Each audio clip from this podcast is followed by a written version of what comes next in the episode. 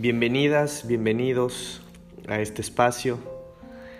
Eh, una vez más nos reunimos para seguir compartiendo eh, cuentos, historias, mundos que nos regalan los autores.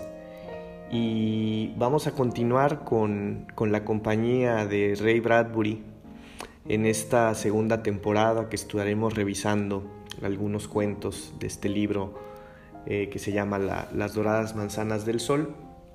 Y el día de hoy vamos a, leer un cuento que se llama Nunca más la veo, esperando que les resulte interesante, que, que nos lleve a, a, imaginarnos estas situaciones que nos, que nos plantea el autor, o, o quizá también reflexionar cuántas, en cuántas ocasiones no, no sucederán este tipo de cosas. Y las emociones que pueden experimentar las personas que atraviesan alguna situación de este tipo. Eh, espero que les, que les resulte interesante y que lo disfruten.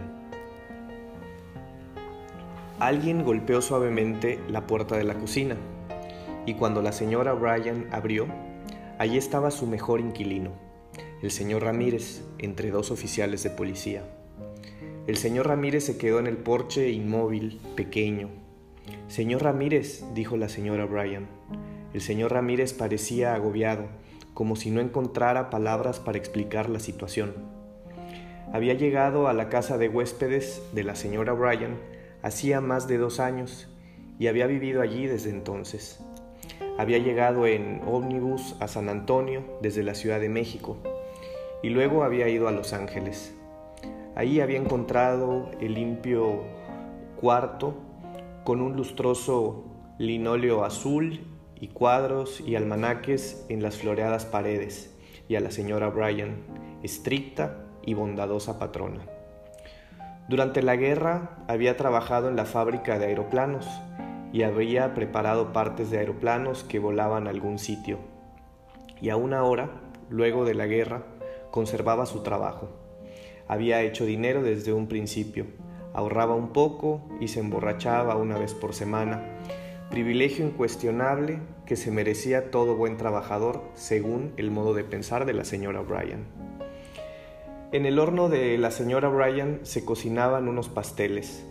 Pronto los pasteles saldrían del horno, algo parecidos al señor Ramírez, tostados y brillantes, hendidos en algunas partes casi como los ojos del señor Ramírez. La cocina olía bien. Los policías se inclinaron hacia adelante atraídos por el aroma. El señor Ramírez se miró los pies como si ellos lo hubieran llevado a aquella difícil situación. ¿Qué ocurrió, señor Ramírez? preguntó la señora O'Brien. El señor Ramírez alzó los ojos y detrás de la señora O'Brien vio entonces la larga mesa puesta con el limpio mantel blanco y una fuente y vasos brillantes y frescos y una jarra de agua con flotantes cubos de hielo y un tazón de ensalada de papas y otro de bananas y naranjas cortadas y azucaradas. A esta mesa estaban sentados comiendo y charlando los hijos de la señora Bryan, los dos hijos mayores que comían y conversaban y las dos hijas menores que comían con los ojos fijos en los policías. He estado aquí treinta meses, dijo el señor Ramírez en voz baja, mirando las rosillas manos de la señora Bryan. Bastante más que seis meses, dijo uno de los policías. Tenía solo un permiso temporario. Lo buscamos desde hace tiempo. Poco después de llegar, el señor Ramírez se había comprado una radio para su cuartito. A las tardes la ponía muy alto y disfrutaba de ella. Y se había comprado un reloj pulsera y había disfrutado de él también. Y en muchas noches había caminado por las calles silenciosas y había visto las brillantes ropas en los escaparates y se había comprado algunas. Y había visto algunas joyas y había comprado algunas para sus escasas amigas. Y había ido al cine cinco noches por semana durante un tiempo. Luego también había paseado en los ómnibus todas las noches, alguna, algunas noches oliendo la electricidad, observando con los oscuros ojos los anuncios, sintiendo las ruedas que susurraban debajo de él, mirando al pasar las casitas dormidas y los grandes hoteles. Además, había ido a los mejores restaurantes, donde le habían servido cenas de muchos platos, y al teatro y la ópera, y se había comprado un coche, que más tarde, cuando se olvidó de pagarlo, el enojado vendedor se había llevado de la calle, frente a la casa de huéspedes. De modo que aquí estoy, dijo el señor Ramírez, a decirle que debo dejar el cuarto, señora O'Brien. He venido a buscar mi equipaje y mis ropas y me iré con estos hombres. ¿De vuelta a México? Sí, a Lagos, un pueblo al norte de la Ciudad de México. Lo siento, señor Ramírez. Ya guardé mis cosas, dijo el señor Ramírez roncamente, parpadeando con rapidez y moviendo ante él unas manos impotentes.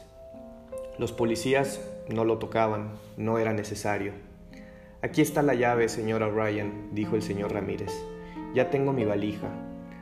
La señora Bryan advirtió por primera vez que había una valija detrás del señor Ramírez en el porche. El señor Ramírez miró otra vez la gran cocina y a los niños que comían y los brillantes cubiertos de plata y el lustroso piso encerado. Se volvió y miró largo rato la casa vecina de tres pisos, alta y hermosa. Miró los balcones y las escaleras de emergencia y las escaleras de los porches de atrás y la ropa blanca que colgaba de los alambres y chasqueaba con el viento. Fue usted un buen inquilino, dijo la señora O'Brien. Gracias, gracias, señora O'Brien, dijo el señor Ramírez suavemente y cerró los ojos. La señora O'Brien estaba en el umbral, con una mano apoyada en la puerta entreabierta. Uno de los hijos dijo que se enfriaba la cena, pero ella se volvió meneando la cabeza y miró otra vez al señor Ramírez. Recordó un paseo que había hecho una vez algunos pueblos mexicanos de la frontera, los días calurosos, los innumerables grillos que saltaban y caían o yacían muertos y quebradizos como los pequeños cigarros en los alfeizares de las tiendas y las acequias que llevaban el agua del río a las chacras lejanas, los sucios caminos, la hierba seca. Recordó los pueblos silenciosos, la cerveza tibia, las comidas pesadas y calientes. Recordó los lentos caballos de tiro y los conejos sedientos en el camino. Recordó las montañas de hierro y los valles polvorientos y las playas que se extendían centenares de kilómetros sin otro sonido que el de las olas. Ningún coche, ningún edificio, nada. Lo siento de veras, señor Ramírez. No quiero volver, señora O'Brien, dijo él débilmente. Me gusta aquí, quiero quedarme. He trabajado, tengo dinero y soy presentable, ¿no es así? No quiero volver. Lo siento, señor Ramírez, dijo ella. Me gustaría poder hacer algo. Señora Bryan, gritó el señor Ramírez de pronto con lágrimas en los ojos. Extendió las manos y apretó fervientemente la mano de la mujer, sacudiéndosela, retorciéndosela, acercándola a él. Señor O'Brien, nunca más lo veo, nunca más la veo.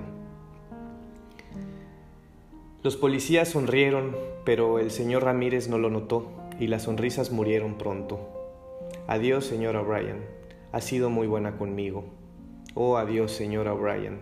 Nunca más la veo. Los policías esperaron a que el señor Ramírez se volviera, recogiera la valija y se alejara. Luego lo siguieron, llevándose la mano a las gorras para saludar a la señora O'Brien. La mujer miró cómo bajaban los escalones del porche Luego cerró suavemente la puerta y se acercó lentamente a su silla y la mesa. Apartó la silla y se sentó. Tomó el cuchillo y el tenedor y empezó otra vez con la carne asada. Apresúrate, mamá, dijo uno de los hijos, debe estar fría. La señora O'Brien se llevó un bocado a la boca y masticó largo rato lentamente. Al fin se quedó mirando la puerta cerrada. Dejó en la mesa el cuchillo y el tenedor. ¿Qué te pasa, mamá? le preguntó su hijo. Acabo de darme cuenta, dijo la señora O'Brien, llevándose la mano a la cara, no volveré a ver al señor Ramírez. Fin. Pues ojalá que les, les haya gustado, les haya resultado interesante y, y con todo este tema de la, de la movilidad, quizá ahora con un poquito más de restricciones de manera legal, pero históricamente que sabemos el flujo de personas que se van a, Estados Unidos desde nuestro país o desde Centroamérica, América Latina, etc., pues nos lleva a pensar cuántas, cuántas señoras O'Brien y señores Ramírez eh, no habrán existido. Eh, nos encontramos en un próximo episodio y gracias por, por acompañarnos una vez más.